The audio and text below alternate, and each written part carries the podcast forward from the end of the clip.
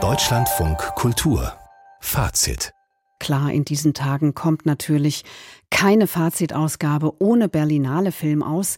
Tiere als Protagonisten im Film, das war gestern schon Thema hier in der Sendung, als unser Kritiker Patrick Werlinski über den Wettbewerbsfilm Pepe sprach, in dem ein kolumbianisches Nilpferd seine eigene Geschichte erzählt. Und das ist bei weitem nicht der einzige Film mit Tieren und anderen, doch eher stummen Wesen. Regisseure lassen Dinge zu uns sprechen, die eigentlich sehr stumm sind. Das können Tiere sein. Es ist eine Berlinale voller Geisterwesen. Also als würde das Kino versuchen, uns die Welt anders sehen zu lassen.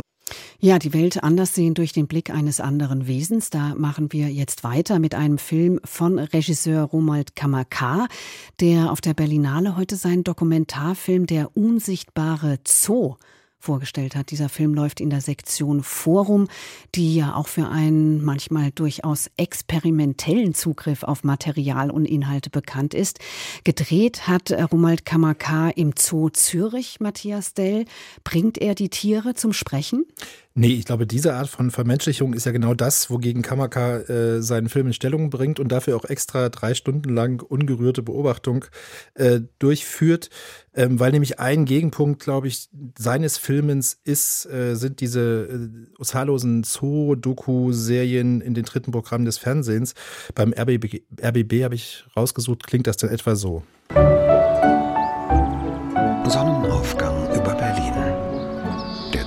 noch geschlossen als Detlef Liebschwager auf dem Wirtschaftsgelände mit seiner Maschine ankommt.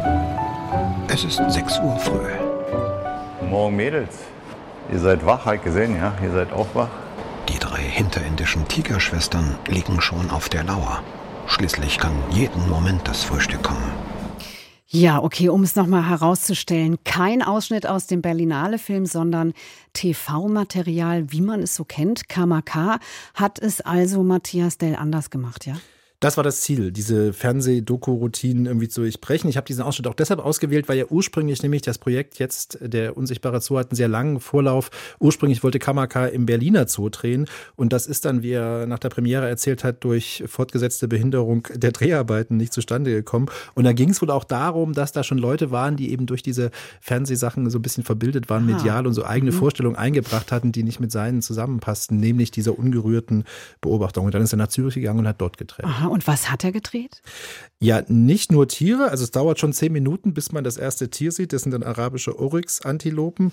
Die Tiere werden übrigens im Abspann in der Reihenfolge ihres Erscheinens genannt, wie das im Film so mhm. üblich ist. Sehr schön. Äh, und vor allen Dingen aber kartografiert der Film quasi den Zoo über ein Jahr im Wechsel der Jahreszeiten so durch. Das heißt, wir sehen auch Tiere, aber das Interessante sind vor allen Dingen die Hinterbühnenszenen. Also wie da zum Beispiel die Zoomedizin darüber redet, dass die Schwangerschaftsverhütung für Tapire jetzt teurer geworden ist oder auch wie riesig diese Futterlogistik für alle Tiere ist, mit so schönen Begriffen wie Elefantenwürfel oder auch wie ein Bär in so einen sehr engen Reisecontainer gepackt werden muss, weil der in einen anderen Zoo gegeben wird.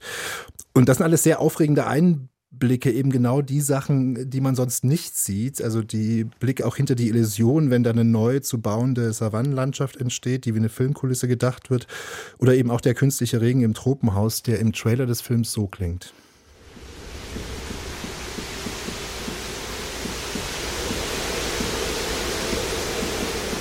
Das sind also so Bilder, die man hatte. Und was er auch noch macht, das fand ich im ersten Moment ein bisschen irritierend, weil die äh, Corona-Pandemie ja gefühlt schon sehr lange her ist das dann plötzlich im Film auch zu sehen. Das kam ans Ende der Dreharbeiten rein.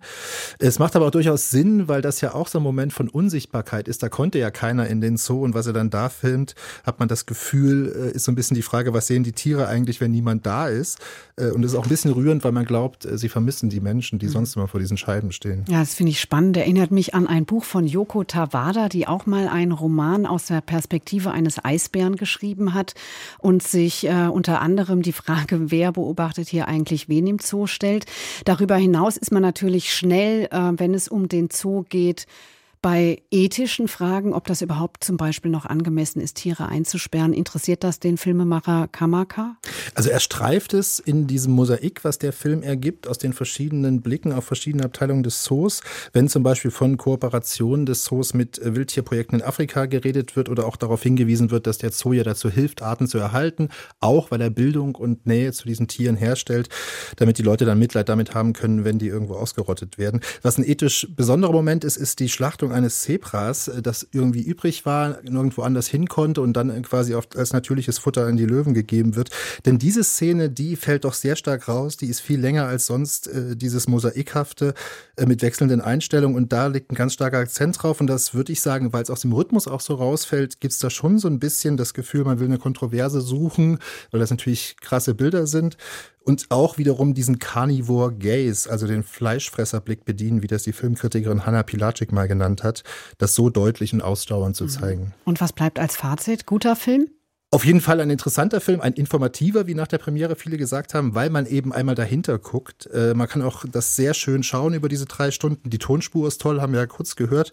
Ähm, wenn da so Koalas miteinander fauchen oder ein Tiger wirklich sehr stark basst, sage ich jetzt mal, weil Kamaka ja auch schon mehrfach sich mit elektronischer Musik in Filmen beschäftigt hat. Ähm, was es nicht ist, ist so ein klassisches Institutionenporträt, wie wir es von Frederick Meisman kennen, dass da also wirklich einmal der Zoo als Institution durchdekliniert wird. Dafür ist es eben zu mosaikhaft. Weiß nicht, ob die Tiere unbedingt hätten sein müssen, weil die sieht man ja sonst auch.